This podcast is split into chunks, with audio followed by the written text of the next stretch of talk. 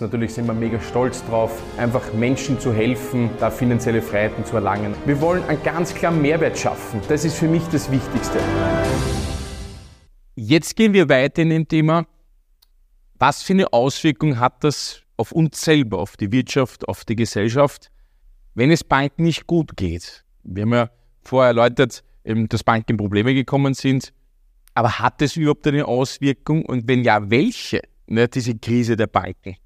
Muss das unmittelbar eine Auswirkung haben jetzt da? Oder in dem speziellen Fall der drei Banken? Hat das überhaupt Auswirkungen gehabt? Äh, keine großen Auswirkungen. Okay. Man hat von Seiten der Aufsichten, finde ich, sehr gut reagiert und die Auswirkungen so gering wie möglich gehalten.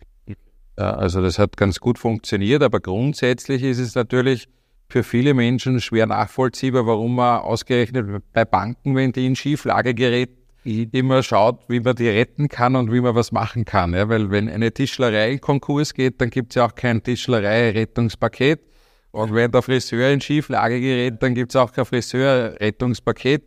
Die Auswirkungen bei Banken sind aber, wenn sie in Schieflage geraten, grundsätzlich natürlich viel weitgehender, weil ja die Banken Kredite vergeben sowohl an Privatpersonen als auch beispielsweise an Firmen. Mhm. Und wenn jetzt eine Bank auf einmal weg ist mhm.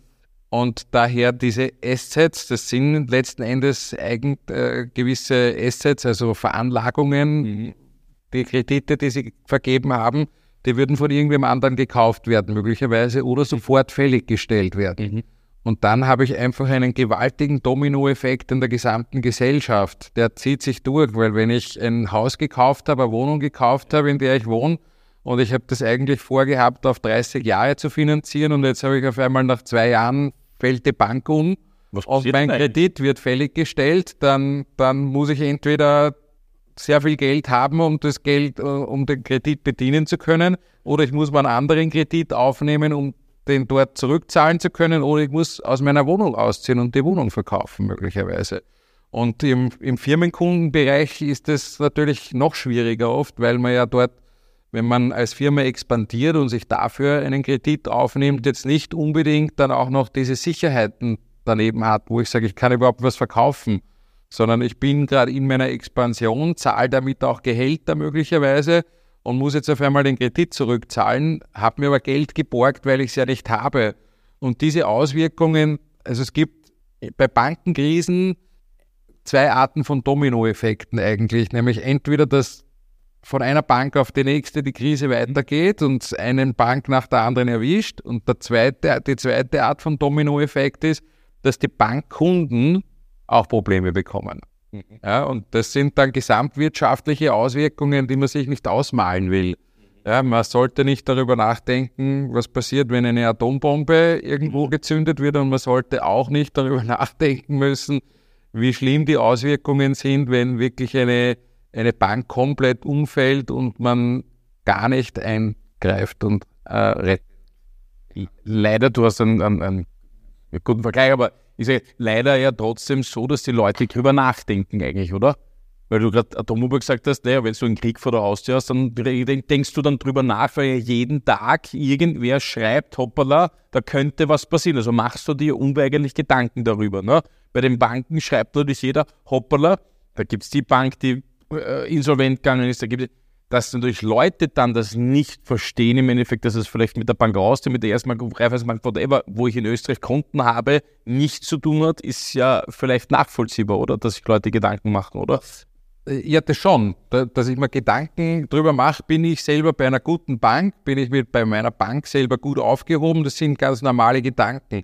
Aber diese weitergehende Geschichte, was passiert für uns volkswirtschaftlich in Europa oder in, in einem einzigen Land, oder in, in einem anderen Land der Welt, sehr vollkommen egal, wo es wirklich zu einem Bankenfall kommt, wo wirklich eine systemrelevante Bank vielleicht sogar, aber auch eine kleinere Bank äh, in Schieflage gerät dann, und dann die Kunden auch Probleme bekommen, diese Auswirkungen, die meine ich, das, da, über das sollte man gar nicht zu stark nachdenken müssen, weil das ist der Grund, warum man dann Banken auch rettet oder warum man äh, die Anleger oder Einleger, die ihr Geld dort bei Konten liegen haben. Beide, alle, die es da draußen gibt, quasi schützt davor.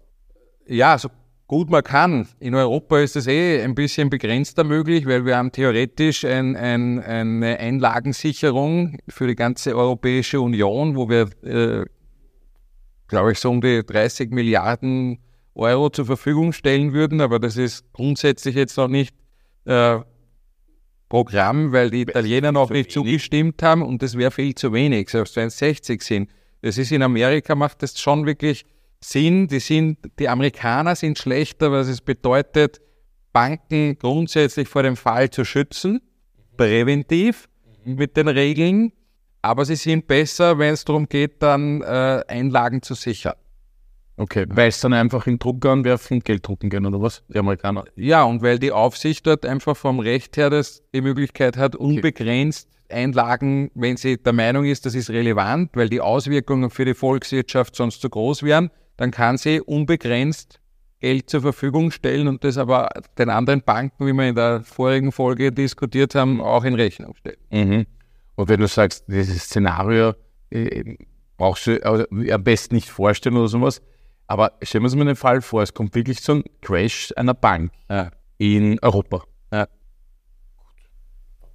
Wenn du vorher sagst, es ist ein Kredit zum Beispiel jetzt, dann kann die Bank hergehen, muss sie vielleicht auch und sagen, hey, oder ich krieg den Kredit, ich krieg das zurück quasi auf gut Deutsch. Ist das natürlich dann der Fall? Oder wäre es selbst, selbstverständlich, das muss ja möglich sein, ist ja auch in den Kreditverträgen im Regelfall so geregelt. Und wenn ich jetzt äh, im schlimmsten Fall, wenn wirklich eine Bank Konkurs geht mhm. und wirklich in enormer Schieflage wäre, dann wär, gäbe es dort ja auch einen Konkursverwalter. Ne? Der muss eintreiben, der muss ja eintreiben, alle offenen Schulden. Ne? Okay. Weil er muss auf der einen Seite schauen, dass bestmöglich da, wo die Bank selber Verpflichtungen hat, ja. die nach, denen nachgekommen wird und damit sie das machen kann, muss natürlich auch äh, jeder, der Schulden bei der Bank hat, mhm. die schnellstmöglich dann zurück geben. Oder man verkauft diese Kreditpakete an eine andere Bank. Ist auch möglich.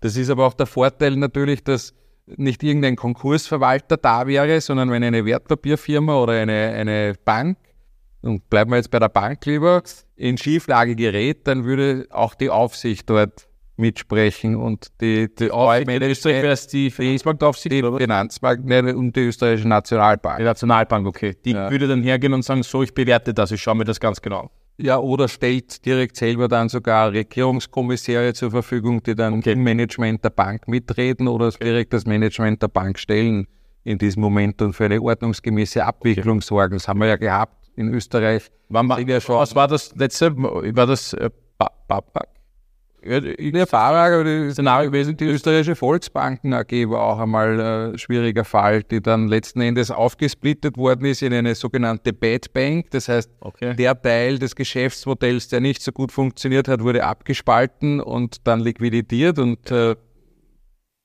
über, über mehrere Jahre ja. ist das gegangen oder in, in Kärnten auch die Hypo. Okay, ja. Ja, da redet keiner mit drüber. Es hat schon mal gegeben quasi, oder?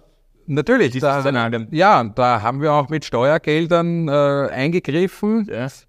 Ich persönlich bin eher ein Freund davon zu sagen, es ist eigentlich gescheit, ich rette die Kunden und nicht die Aktionäre von Banken. Ja. Okay. stelle jetzt eigentlich nicht so gerne Geld zur Verfügung, Steuergeld. Ich finde das immer schwierig, wenn, wenn ein Eigentümer sein Management nicht im Griff hat ja. und dort schlecht gewirtschaftet wird. Warum soll ich dem dem Unternehmer helfen mhm. mit Steuergeld. Das ist, eigentlich versteht das, glaube ich, kaum jemand. So wäre es Du wahrscheinlich nicht, ich wahrscheinlich nicht und die meisten Steuerzahler auch nicht. Okay, ja.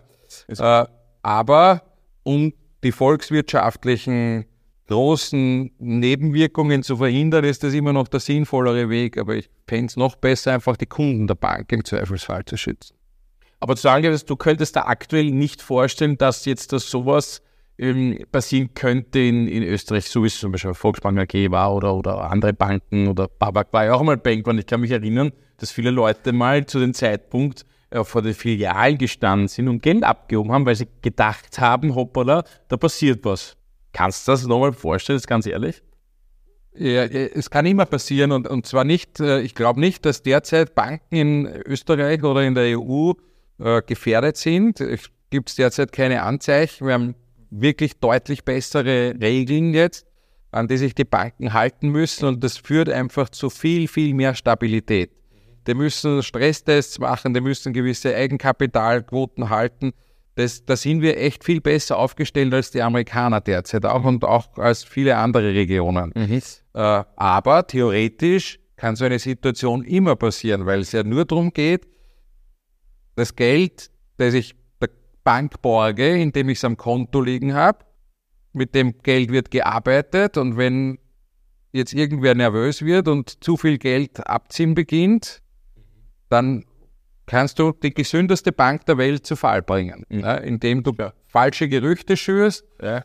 die, die, Leute nervös machst, die Leute holen alle ihr Geld, überweisen es weg oder heben es ab. Mhm. Und dann kriegt die Bank natürlich das Problem, weil sie kann ja in dem Moment nicht äh, alle Kredite fällig stellen und sagen, so, jetzt her mit dem Geld, ich muss gerade meine anderen Kunden bedienen. Das ist gesellschaftstechnisch hätte schon eine große, eine, eine große Auswirkung. Ne? Und emotional wahrscheinlich schon einmal mehr, glaube ich, oder als faktisch, weil faktisch hat man die Einlagensicherung auf der einen Seite, oder? Also wenn ich nicht mehr als 100.000 Euro bei der Bank liegen hätte, okay. Ja, aber, aber tragisch eigentlich für die Leute dann. Ja, aber es gibt ja, aber wir, wir, wir denken immer nur an uns selbst, ja. Und ja. ich meine, wenn ich jetzt von einer Privatperson spreche, dann muss ich sagen, äh, mehr als 100.000 Euro sollte man sowieso nicht bei der Bank liegen haben, auch nicht aufgeteilt okay. auf mehrere Banken. Da würde ich lieber in, in Investmentfonds investieren okay. oder was auch immer machen, weil nochmal, ich borge das Geld her. Ja. Aber wir müssen auch daran denken, dass es Firmen gibt, das können auch große Firmen sein. Und wenn die ein paar tausend Mitarbeiter sind und da liegen allein die Löhne, ja. die, sie, die Gehälter, die gezahlt werden müssen, ja. am Konto, dann geht es sehr schnell in deutlich mehr als 100.000 Euro rein. Ja, okay, ist klar. Und da kannst du das jetzt auch nicht so einfach dann auf zig verschiedene Banken aufteilen, weil das dann administrativ ein gewaltig großer Aufwand wird. Das heißt, wenn eine Bank fällt und die 100.000 Euro Einlagensicherung ziehen, dann kann schon sein, dass andere Firmen in echte Schwierigkeiten bekommen, kommen, weil ihr Geld einfach weg ist. Sie können ihre Mitarbeiter nicht mehr zahlen, ihre Lieferanten nicht mehr zahlen. Wenn sie die Lieferanten nicht mehr zahlen können, können die ihre Kunden oder ihre Mitarbeiter wieder nicht zahlen und ihre Lieferanten ja, oder Dienstleister zahlen. Und das ist ein gewaltiger Dominoeffekt, der, der nie passieren darf. Ja, okay. Gut, also gehen wir davon aus, dass man immer eigentlich pragmatisch sagt, man rettet einfach einmal. Pragmatisch rettet man, oder? Ja, aber es ist, es ist nicht so einfach, weil was wir jetzt natürlich sehen, äh, der Zusammenschluss beispielsweise, der jetzt in der Schweiz passiert ist, wo die größte Bank der Welt fast, äh, die UBS, äh, ein, eine riesige Bank ist und der jetzt die Credit Suisse noch dazu übernommen, wird damit noch größer. Ja. Ist das also, gut er hätte, eigentlich für den Kunden? Für die, ja, mehr Stabilität da wäre, weil noch. Ja, aber es, es, wird natürlich irgendwann, man spricht ja von too big to fail. Ja. Das ist, also eine Bank ist zu groß, um fallen gelassen zu werden. Mhm. Man muss sie retten. Das Problem wird nur auch, irgendwann sind die Banken dann durch diese laufenden Zusammenschlüsse, und das haben wir in ganz Europa auch gesehen, und das werden wir noch weiter sehen, dass mit den starken Anforderungen auf der einen Seite von den Aufsichten es natürlich immer relevanter wird, dass man sich zusammenschließt, weil man Synergien heben kann und das administrative Sinn, ja. auf einmal macht. Damit werden aber die Banken auch so groß, dass sie irgendwann vielleicht von einem Land gar nicht mehr so leicht gerettet werden können. Ja, weil was machst du als Land, wenn du sagen willst, okay, ich rette jetzt die Bank oder ich rette die Einlagen, aber das Land hat gar nicht genug Geld. Ja, das ist spannend nämlich, weil das hast du ja oft jetzt schon, gell?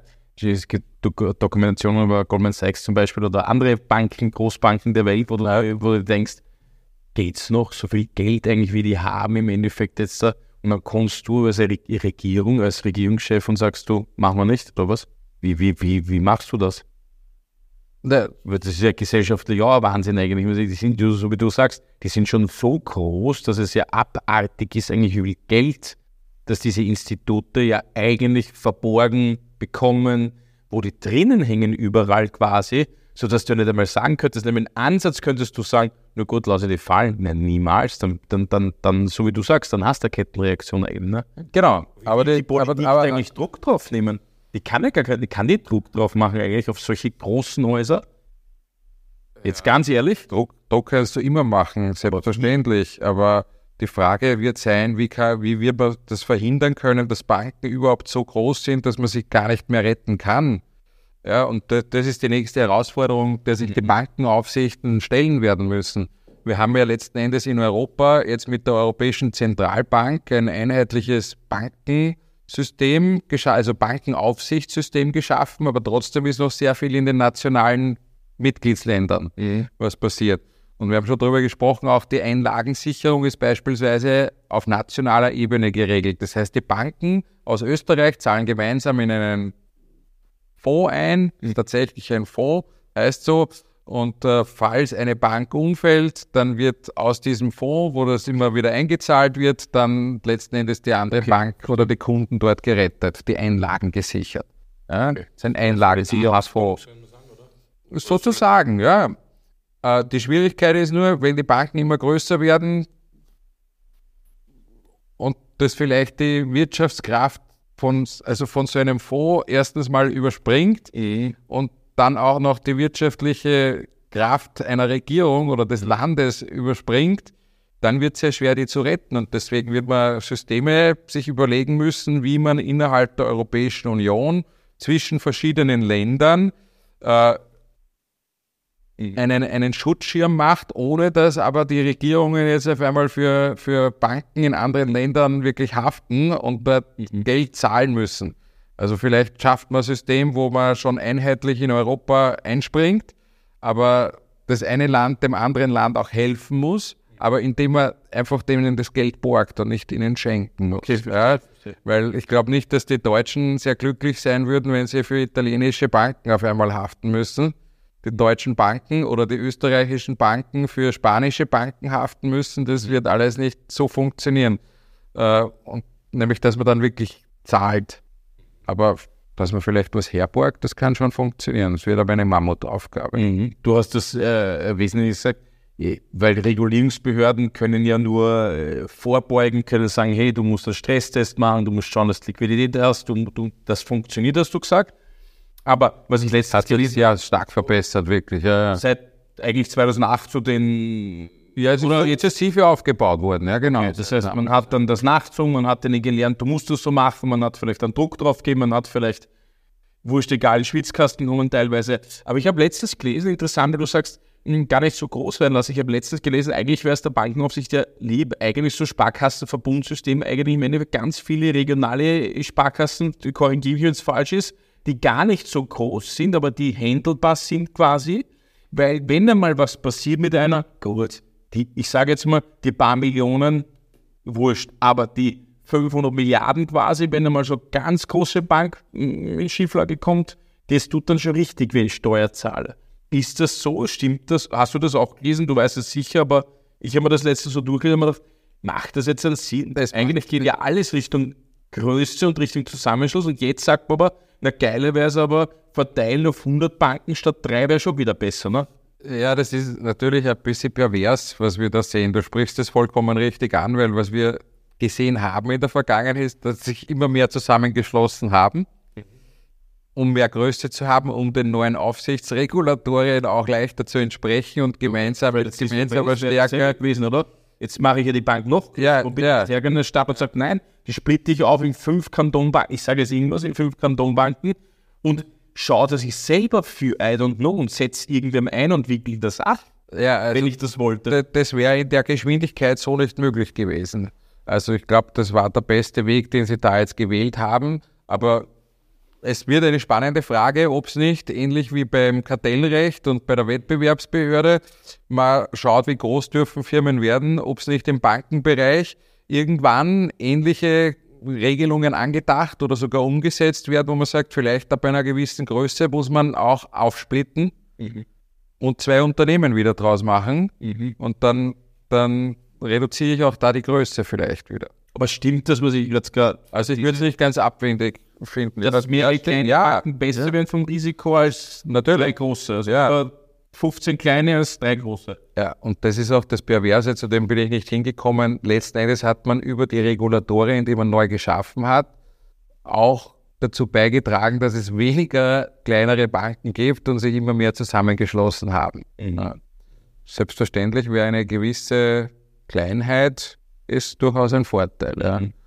Das ist auch der Grund, warum wir, glaube ich, in Österreich recht gut aufgestellt sind, weil es bei uns trotzdem immer noch sehr viele im, im ländlichen Bereich vor allen Dingen viele kleinere Banken gibt, auch wenn sie selber nicht gern klein genannt werden. Klar, da muss man jetzt aufpassen, mit Verlaub ist klar, aber von der Bilanz meinst du jetzt ja, ne? ja. Klein ist ja nicht gleich schlecht im Endeffekt. Nein, überhaupt, überhaupt nicht. Die machen oft mehr Ertrag und sind besser geführt als die Großbalken, muss man dazu sagen. Ja. Ich glaube, das Wichtige ist halt immer, dass man aufpasst, dass man sich nicht von der Gier das Hirn wegfressen lässt. Ja? Und das ist in jeder Branche und in jedem Bereich so. Aber, aber das ist auch für, für uns Kunden wichtig. Ja, warum haben wir im, im Burgenland mit der Kommerzialbank, das war eigentlich so die, die, die letzte Bank, die gefallen ist, ja, Kommerzialbank, warum waren da so viele Kunden und haben diese Bank, die übernatürlich aufgebläht worden ist, warum? Weil die ein bisschen mehr Zinsen zahlt hat als die anderen Banken. Aber wo war da zum Beispiel die FMA? Jetzt ganz ehrlich, Regulierungsbehörde, aber wir reden immer über diese Fälle, es sind nur Einzelfälle, das passiert einmal alle zwei Jahre, da passiert da was und dann schaust du dir mal in den Rückspiegel und sagst, ja, aber haben die die nicht kontrolliert? Äh, da ist sehr viel falsch gelaufen, falsch gegangen. Äh, ich würde das sogar, also nach dem, was ich den Medien entnommen habe, man muss da natürlich vorsichtig sein, weil man darf auch niemanden Vorwürfe machen, die möglicherweise sogar in den strafrechtlichen Bereich reingehen. Aber es schaut so aus oder könnte so sein, als wären auch die Wirtschaftsprüfer dort nicht perfekt vorgegangen. Ne? Und wenn du, wenn du als Bank dein eigenes Kapital fälschen kannst, sozusagen, indem du einfach deinem Wirtschaftsprüfer Kontoauszüge von anderen Banken gibst, wo du angeblich Geld liegen hast, aber diese, der, da wird nicht überprüft, äh, ob das dort wirklich das Geld liegt. Mhm also im EDV-Zeitalter, in dem wir sind, nichts leichter als einen Bankbeleg zu fälschen. Ja? Ich meine, das ist ja ausgedruckt Zettel am Ende des Tages. Und deswegen müsste klarerweise, und das hat der Fall der Kommerzialbank natürlich äh, schon ganz äh, großes Umdenken bei den Wirtschaftsprüfern auch wieder gebracht, dass sie ihrer Verpflichtung direkt bei dem Institut, wo angeblich das Konto liegt, auch nachzufragen, dass sie direkt von denen den Nachweis bekommen und der nicht über die Bank weitergeleitet wird, die sie prüfen, äh, dass man dort wirklich nachschaut und nachfragt. Aber es würde bedeuten, dass jeder Fall ja trotzdem dann ein eigener Fall wäre eigentlich. Also weil wir jetzt immer über Regulierungs, wo ist die FMA oder wie, wie sind die Instanzen? Aber so finde ich, kannst du ja als Prüfer oft gar nicht sein, oder? Weil dass du auf das draufkommst, dass ich, ich sage jetzt irgendwas kriminell vielleicht irgendwas war, irgendwas fälscht oder was, auf das musst du mal draufkommen, oder? Kann ich aber gar nicht weg, weg tun, oder? oder das ist hundertprozentige Sicherheit gibt es nie im ganzen Leben ja. nicht. Du kannst auch bei Grün über die Kreuzung gehen und ja. trotzdem zusammengeführt werden, weil irgendein anderer übersehen hat, dass er rot hat. Ja, klar. Ja? Also hundertprozentige Sicherheit gibt es im ganzen Leben nicht. Ja. Aber die, die, kann man daher auch in diesem Bereich aus meiner Sicht nicht schaffen. Aber man kann solchen Betrugsfällen müsste man schon sowohl als Wirtschaftsprüfer als auch als Aufsicht draufkommen. Also das, da hat man sicher auch sehr viel daraus gelernt, aus der, dem Fall der Kommerzialbank. Ich wollte jetzt gerade sagen, und das ist, dass du daraus gelernt hast, dass du ja. jetzt anders prüfst, oder? Das ist ja dann auch wiederum was, wo ich sage, wäre nicht blöd gewesen, wenn man sich das anschaut? Das wäre sehr klug gewesen. okay, gut, wäre schön, schön human ausgedrückt. Das heißt, es gibt dann schon immer wieder so Einzelschicksale trotzdem, seit 2008, weil gibt es jetzt eigentlich in der Bankenkrise, wenn man es jetzt Bankenkrise nennt, kleine, große, whatever, Gibt es jetzt eigentlich Parallelen zu 2008? Jetzt, wenn du das 2008er Szenario hernimmst mit Lehman Brothers, große Bank ist fallen, Investmenthaus in dem Fall fallen gelassen worden, ein anderes gerettet worden, dann hat es einen Bankrun gegeben quasi auf gut Deutsch, oder? Eigentlich so, jetzt ganz brutal gesagt. Gibt es da Parallelen zu jetzt oder ist jetzt ganz anders? Und, und, und es ist jetzt ganz eine andere Situation. Das, wie du richtig gesagt hast, waren das hauptsächlich Investmentbanken, die damals eigentlich die Krise ausgelöst haben. Okay. Ja. Es waren ganz andere Geschäftsmodelle von den Banken und dann auch spezielle Produkte eigentlich.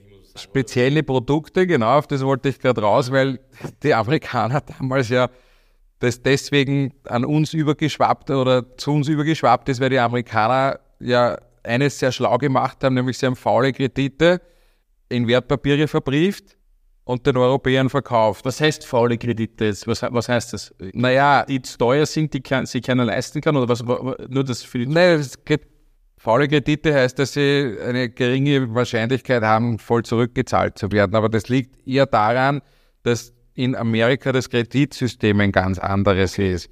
Was damals passiert ist mit der Sub Subprime-Krise, so ist es ja eigentlich losgegangen. Das heißt, man hat Immobilienkredite in Amerika gehabt, die mit den damals steigenden Zinsen auf einmal deutlich teurer geworden sind und die Kredite damals waren hauptsächlich endfällige Kredite. Das heißt, in Amerika ist es viel üblicher, dass du sagst, okay, ich zahle zum Laufzeitende irgendwann die volle Kreditsumme zurück, weil... Ich zahle nur Zinsen in der Zeit. Ich zahle nur Zinsen in der geht Zeit. der Markt aus, das, das, die Hypothek kostet 500.000 Dollar, geht zur Bank, die Bank sagt, super, kriegst 500.000 Dollar, also zahlst aber nur Zinsen über zahlst nur Zinsen und die, die These damals war, und die ist halt schief gegangen, dass das die Immobilie, die du dir kaufst um den Kredit, ja. mehr wert wird, als, als du in der Zwischenzeit Zinsen zahlst. Ja. Äh, das ist okay, aber ich habe es grundsätzlich noch nie verstanden, selbst wenn das Haus immer mehr wert wird, dass ich überkaufe und mehr wert wird, als ich in der Zwischenzeit Zinsen zahle,